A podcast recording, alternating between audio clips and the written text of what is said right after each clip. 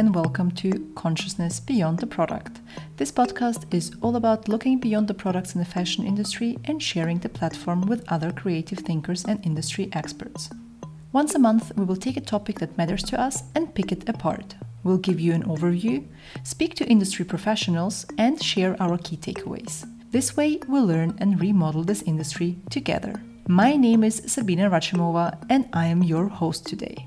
Let's showcase voices, not only products, shall we?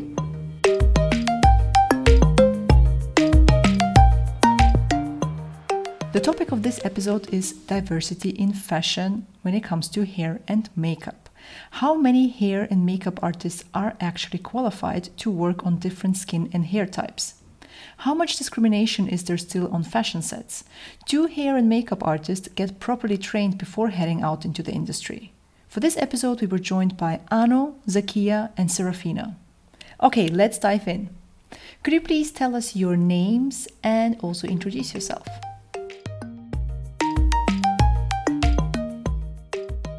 Um, hello, my name is Anu and I'm 25 years old. Um, I'm currently based in London um, and I'm signed to two modelling agencies, uh, one based in London and one based in Germany. And I've been modelling for about two and a half years now. Hi, my name is Zakia or Zakia Shani. Um, I am a full time freelance makeup artist, originally from Bristol, and now I'm living and based in London. Um, I've been doing makeup now for almost seven years.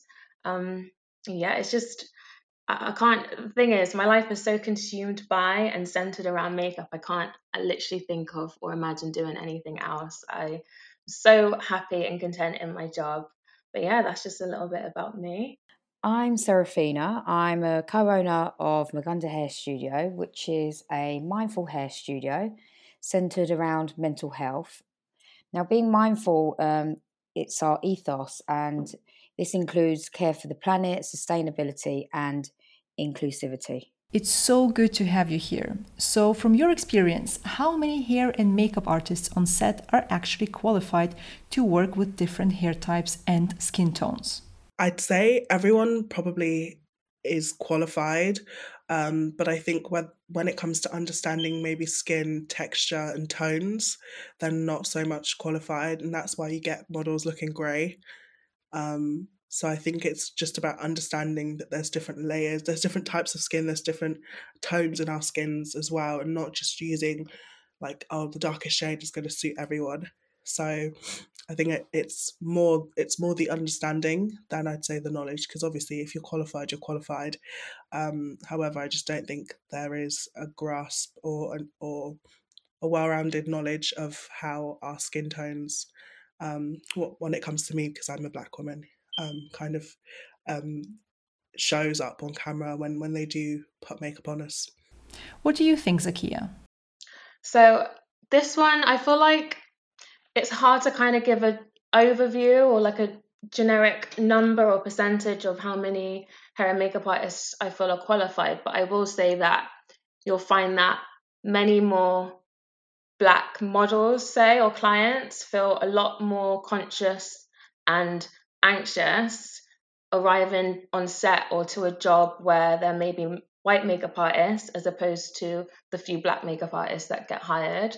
Um, yeah, I feel like, and I've and I've personally heard that the general consensus is that people don't feel confident or comfortable that the artist that will be provided on set will, yeah, be very like will be well equipped to provide a service as well to a black person in the way that they would to a white person or someone of a lighter complexion.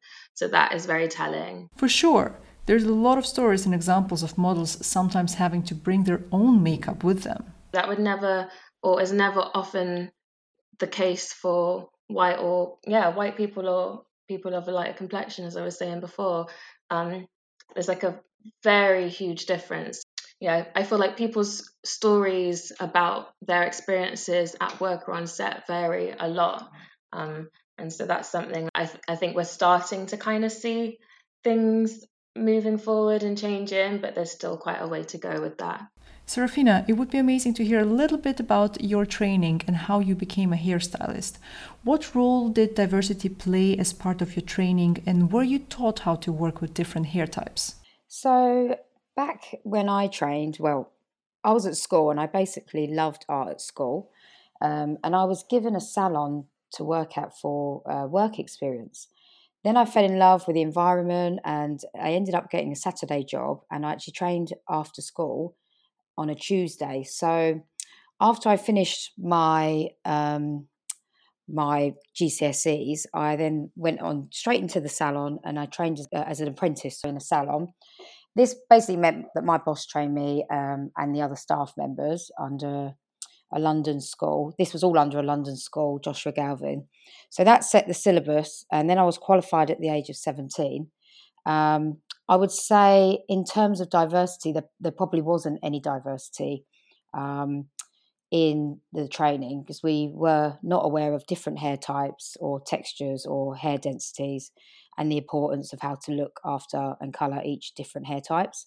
I was pretty much I was trained in a predominantly white um, salon, which looked after really European hair types. So no, there was no um, no diversity at all really in my initial training. Um, so as I mentioned back when I well qualified, straight hair was super fashionable and desirable. So all our guests in the in the salon, no matter what hair type they had, were just used to leave with um, super smooth, sleek, straight hair because that was, say, that was what was in back then.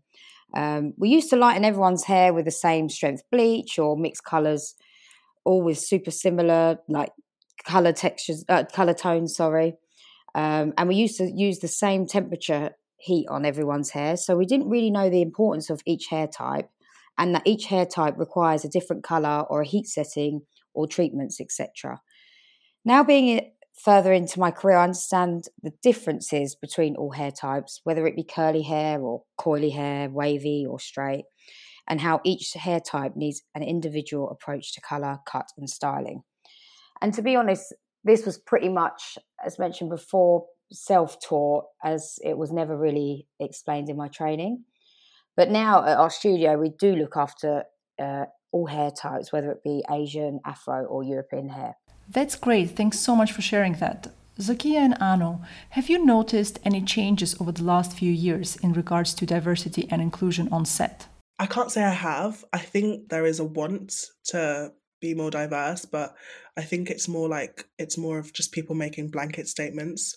Um, I think a lot like you know looking back at last year, a lot of brands you know posted black squares, and they their intention was to be more transparent and create more opportunities for um, um, black people within the industry. But I think there is still a bit of nepotism, and there is still a, a lot of just like filling a quota. Um, so whether there's actually a real change, I'm not necessarily seeing it because even up until last month, I or the month before, I had a job where I was told to come to set with my hair done and to bring my own products.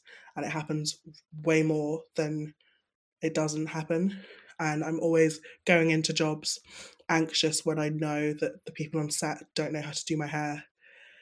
So I don't know how I'm going to end up looking. Um, so from my perspective, um, like I mean, the jobs that I've had where my hair's been great, more often it's because there are people on set who look like me who can do my hair.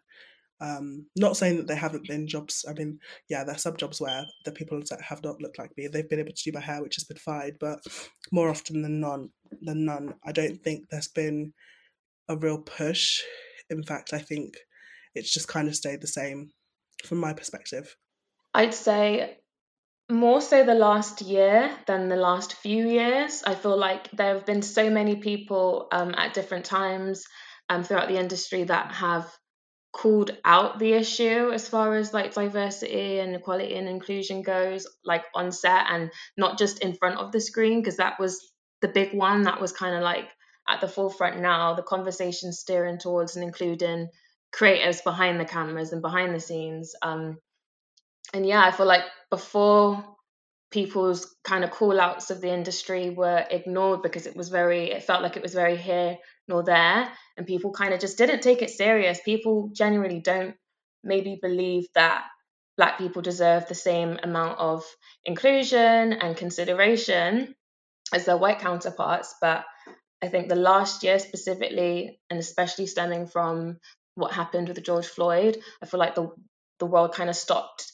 together and kind of had no choice but to acknowledge and consider just how deep rooted the issue is and how une- yeah how unequal things have been for us for such a long time. And it's it's i think what shocked people in themselves was just that it wasn't even kind of a thing to them. It wasn't something that they thought about every day but it's something that we have to consider in our jobs as creatives all the time. We're always we always have to be prepared. It's, it's hard enough to even be in these um, spaces or to be hired. So to show up yeah to, to show up ill-equipped and not prepared to work on a, a range of complexions just yeah it just wouldn't be suitable and it wouldn't be accepted. I can imagine. Thanks for highlighting the fact that things aren't always what they seem, and just because it appears from an outsider's perspective that there is more diversity, that doesn't mean it's always the case. Have you encountered any bad experiences while working on set? Well, yeah, I think um, taking it back to like 2019, I had a job where got got to set and my whole makeup was done with a concealer palette, and like the makeup artist and the hair artist, they were all like, "Oh my gosh, you look so beautiful," and I was like, "No, I don't. I look grey. Like I, I look grey. I don't look like myself." And I think for me, my thing is like if you go on like my Instagram or any other black models Instagram, we're able to do our own hair and makeup because we're using the same products you're using. But how are we able to get it and you are you guys get it so wrong? Um, and again, like I said, um, I mentioned earlier that um, about a month or two ago, I had a job where I was told to bring my own hair and get myself ready for the shoot because they didn't have anyone qualified. But for, for me, from my perspective, there are qualified people. I just think that sets are still predominantly all white, and it doesn't make any sense if you're going to have black models on set and not have people who look like us who can cater towards us because the people are out there. It's just about making more more effort into getting us onto set or getting people like us onto set because it would make your lives so much easier than having someone who's like, oh, I don't know what to do with your hair. Oh, can you show me what to do? It's like, but I'm, I'm not I'm not here to do my hair. I'm here to work. And it gives me a lot of anxiety, and a lot of my black friends who are models, like we get so anxious when it comes to hair and makeup. It's the one thing that whenever I, I get booked, I'm like, okay, to my agent, what does my hair need to look like? Can you please ask the client? Can you please show? Like, it's always a a thing I have to make sure has been clarified before I get onto set because if my hair doesn't look good, for me, I'm not going to have a good day. Even though I have to show up, I'll show up for the, for the shoot, but I won't feel great about myself. Um, and more times, I won't even share the job afterwards. I'm lucky enough to not have had any terrible experiences, but I've definitely witnessed and seen like how people how other people have had bad experiences on set or at work. That there have been many occasions where I've had a model come to me after having their makeup done by, say, a white, um, a white makeup artist, and just wasn't confident to go in front of the camera and didn't feel happy. So I had to kind of touch up or redo makeup, and that shouldn't. I think when we're all hired on a level playing field, that shouldn't be the case. Yeah, it shouldn't be the case that me as a black makeup artist has everything that I need for every model, but a white person doesn't or doesn't understand our complexion or like color theory with our skin. I think that's another thing as well. It's it's it's the education behind it. It's not just the will and the want. It's the knowing how. Um, and yeah, it's just it's more just like a confidence issue on set. For like sometimes when you know that you're heading into an environment where it's going to be predominantly a white space and more often than not a white male space it can be quite daunting, but I think when you're confident as a makeup artist and you know that you've been hired to do a job and you know that those people admire and appreciate your work, yeah, you have to kind of show up and just be confident in yourself because you know that you're there and you're there for a reason. Anu, did you have any good experiences on set? Yes, 100%. Um, one of my first editorials I shot um, with um, this amazing MUA. I remember um, when we were when she was putting on my makeup she was asking me a lot of questions she asked me a lot of questions about my skin and my tones and i mean not like i not everyone is going to know about their tones during like the year because our tones change just because of the sun and obviously um well what the weather's like so she was very very much hands on and she made sure that she got the right um foundation to match me and like honestly like till this day, I looked like a princess that day. I felt like a princess and I felt so beautiful. And I can't, I hopefully I'll work with her again in the future. But I always think back to when people are like, what's your best modeling experience makeup wise? I go back to Louise, um, who I will share later because she literally was amazing and she was just so so so like great. The whole process with her was just amazing. It wasn't more it wasn't about her just getting the work done. It was, it was about her making you feel like you, you were pretty and i felt so beautiful that day um, on that shoot. And and also i've had some other jobs as well where where again they've gone through asking you what shades you would you would use you know doing a light test instead of just applying foundation because ultimately you know we suffer from like hyperpigmentation as well. So just because I'm dark in one area doesn't mean I'm going to be or I'm going to be the same or like I'm on my whole face. Um, so yeah, like I like I said earlier, I think it's you can be qualified, but it's also understanding, understanding that we're not just one color more often, and our tones change during the year. My favorite or most surprising um, experience have been when I've showed up and there's just been a real good mix and variety. Um, yeah, quite often I, I may be the only black girl hired, but when I walk into spaces when there's a mix of other black women and black men, um, Asians, white people, like it just it feels like more of a safe space. It just feels more like this is how we should be represented because this is what the world looks like now, and this is what we're seeing on set too. I feel like it's always as more often you'll have you might have like a diverse yeah you may have quite a diverse range of people in front of the camera but they'll still be 90% white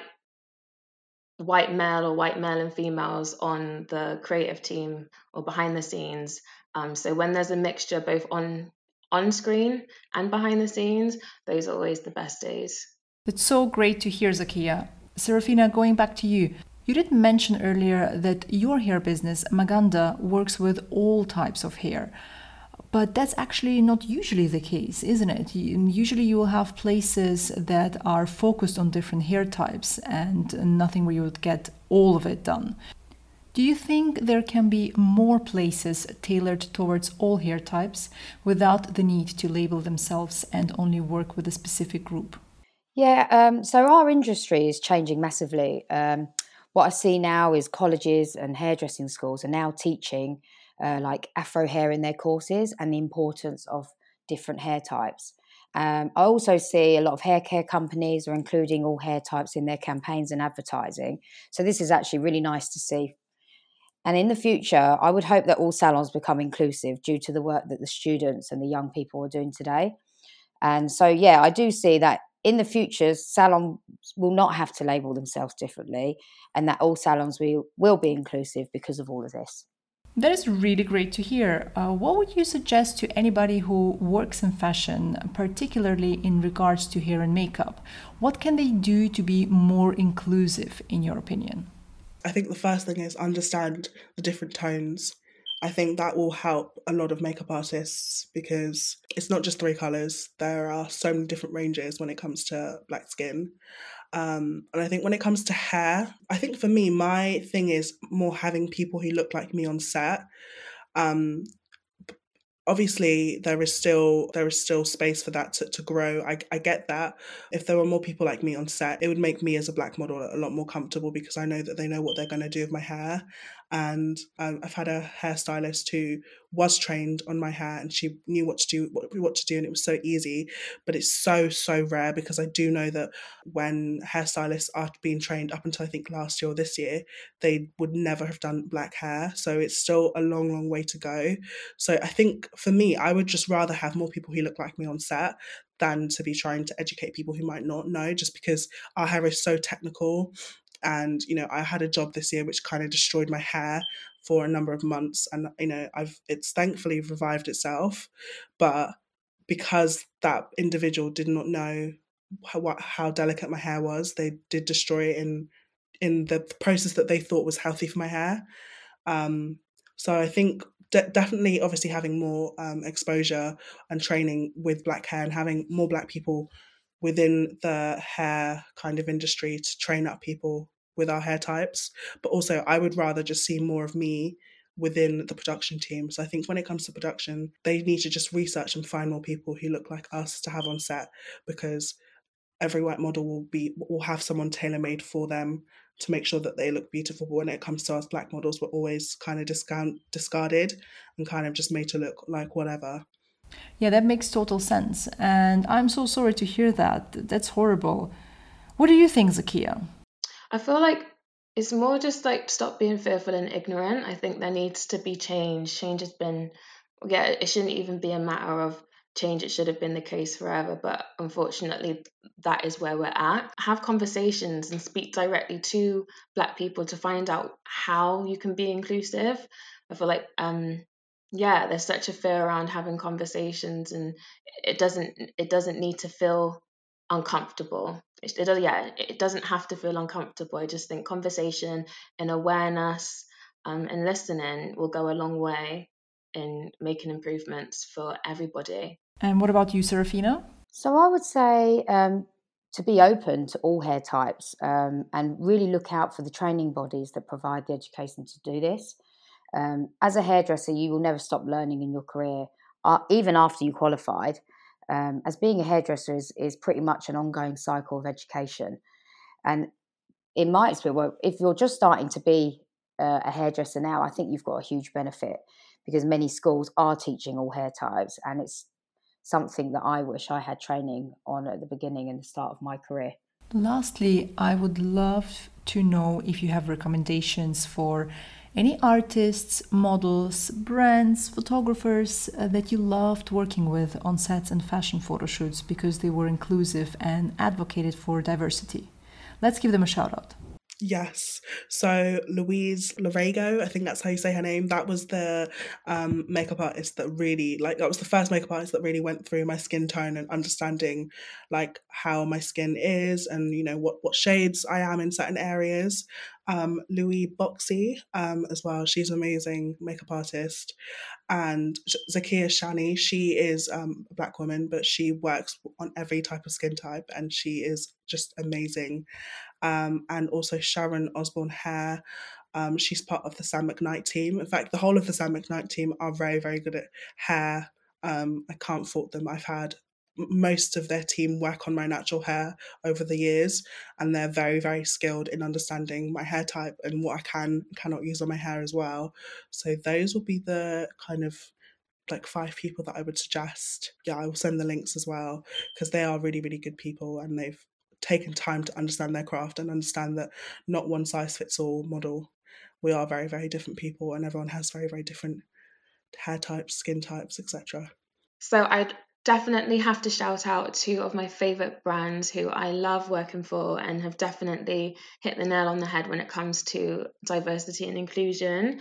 Um, and that would be Boho Locks, which is a faux locks hair company, and Grassfields, which is an African clothing brand, um, women's wear, or well, to be fair, they do also now do men's wear and kids' clothing. But yeah, my experiences working for both companies have been just incredible and just so joyous and comfortable.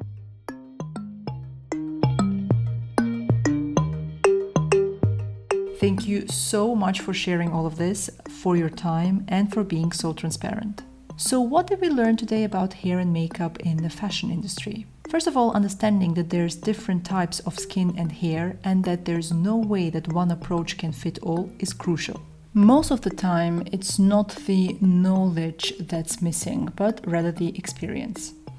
Fashion sets are still not a safe place for a lot of BIPOC models and stylists. Unfortunately, uh, there are still instances where models are anxious before heading on set because they are concerned about the stylist not being qualified to work with different skin and hair types. And things have been unequal for BIPOC stylists for a long time. And they've been receiving different treatment compared to their white counterparts. Showing up unprepared and not being able to work on a range of complexions and hair types would be unacceptable for them, whereas non BIPOC stylists usually get a pass.